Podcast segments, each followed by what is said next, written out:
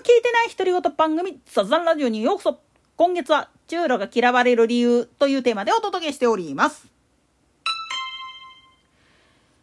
いわゆるフェミニスト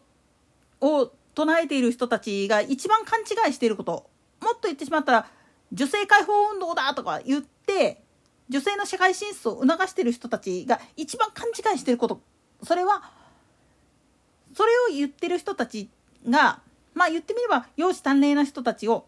蔑むようなことをやってるわけなんですよね。いわゆるミスコン中止とか、ミスコン禁止なとかっていう言い回しね。美を追求することに関しては別段構いやしないんですよ。それも一つの才能ですから。なんでやねん。もっと言ったら、才能を否定して人を見下すことに専念してしまってるような人っていうのはいくら自分の才能が優れていたとしても誰も評価しません。なぜなら本来見られてる部分っていうのはそこじゃないからです。なんでやねん。人間的に優れてる人って言ったら何を意味するかって言ったら全てにおいて完璧な人なんていうのはいない。だからどういうコミュニケーションをとってどういうふうな支え合いをしていくか家族という名の一番最小単位の組織の中でどう立ち振る舞っていくかっていうのをきちっとできる人でなかったら結局失敗するんですよね。よく男尊女卑がどうたらこうたらって言うんだけれどもいわゆる関白宣言なんかのような考え方をする場合でも男性は男性でそれに見合うだけの収入を稼いでこいなんですよね女性から見れば。家事全般全部やってやるからそん代わりお前ちょっと稼いでこいや。それができへんのやったら見下り半出して別れでどうぞですわ。まあおいら自身もそういうふうなことになってしまったわけなんだけどね。なんでやねん。だけどもっと言い方を変えてしまうと女性が社会進出して外で出て仕事やってそのついでにまあ言ってみれば家事全般もやれやっていう風な言い方をする男性がいるとしたらお前何言うとんねん。お前の稼ぎが少ないから出ていかざるを得ないし家事買っておざらりになってんやで。ましてやお前さんよりも優れた才能を持ってて社会進出してる女性がいるんであればその裏返しにはそういうのをまあ言ってみればおざらにせざるを得ない状況があるんだぜ。それをあんたちゃんとフォローできてるかっていう話になってくるんです。だから社会進出が活発な女性の社会進出が活発なとこっていうのは当然だけれどもいわゆるホームヘルパーとかっていう職業が成り立つわけなんです。ひっくり返った考え方をすればホームヘルパーがいてぐうたらしてるような女性なんていうのは正直別れた方がいいです。散財家ですから単なる。なんでやねん。もっと言ったら家事全般を女性に全部任せるんであれば稼ぎに行かなくてもいいように女性が外に出てそういうふうな仕事をしなくてもいいようにするために男性はそれに見合うだけの収入を得てその8割を女性に渡さなあかんのですわ。逆に女性がそういうまあ言ってみれば商売とかの才覚があってどんどんどんどん出世していくんであれば男性はどっかでそこを見切りつけた上で自分が家に入る主婦業を代わりにやるっていうことも必要なんです。なんでやねん。それこそ男性の中にもレース編みが得意だったりだとか料理作るの得意ですとかっていう人家事全般の知識っていうのが優れていて女性がやらないようなことに関しては全部俺引き受けるからみたいなことを言ってくれる人っているっちゃいるんですよ世の中には。だけどそういう人らを見て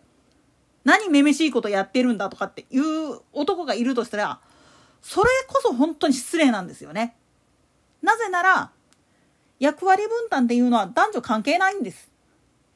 女性が働きに出てるんだったら男性が家におって家事全般を引き受けてなんぼです。当然だけれども子育てっていうのを買って2人ともが外出て行ったら誰がやるんですかっていう話ですわ。子供はね結構冷徹に見てますよ。自分の父親が飲んだくれて暴れててだからっていう形で最悪の結末の方に行ってしまうっていうケースっていうのは大概そういうことなんです。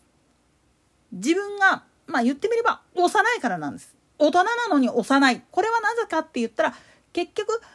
そういう役割分担っていうのを履き違えてるからなんですよね。できる人できない人っていうのがそれぞれのできる範囲っていうので補い合うからこそ組織というのはちゃんと動くんです。障害を持っている人であったとしたってその人が持っている感覚的なずば抜けた部分っていうのは人によってすごい様々あるんですよね。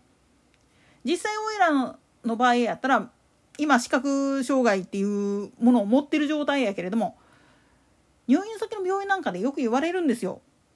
めちゃめちゃ嗅覚優れてるとかって。なんでやねん。これもこれで実際のことを言ってしまうと視覚情報が閉ざされてるからこそのまあ言ってみれば代用感覚として他の機能が敏感になってるだけの話なんですよ。じゃあ他の人はどうやったらそれを補えれるかっていう話になってくるわけです。つまり必要な能力っていうのはその人にとって生活に生きるために必要で身についてるものでありそして容姿端麗な人間っていうのは当然若いうちからまあ男性陣に引き取られていくあるいは女性の富豪に引き取られていくっていうのはそれを養うだけのまあ言ってみればペットとして置いとけるだけの財力持ってるからこそできる話であってそれがない人間はむしろ自分のダメな部分を支えてくれる人っていうのを選ぶ時にそんな見た目だけじゃダメなんだっていうのは分かってないといけないんだけれどもそうなった時にその才能を潰さなきゃいけないっていう考え方を持ってしまってるからダメなんですよね。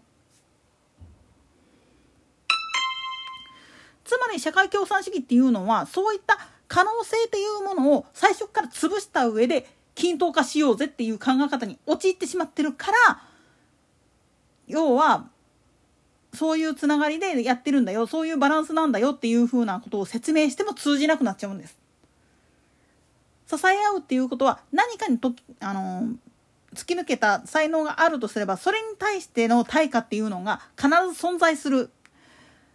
その対価に対して自分たちはどうやってフォローしていくかそれを生かすためにどうやってあげられるかっていうことを考えるのが本筋であってそれをガン無視して均一化しようなんていうのは本当におととい来やがれなお話なんです。といったところで今回はここまで。それでは次回の更新までごきげんよう。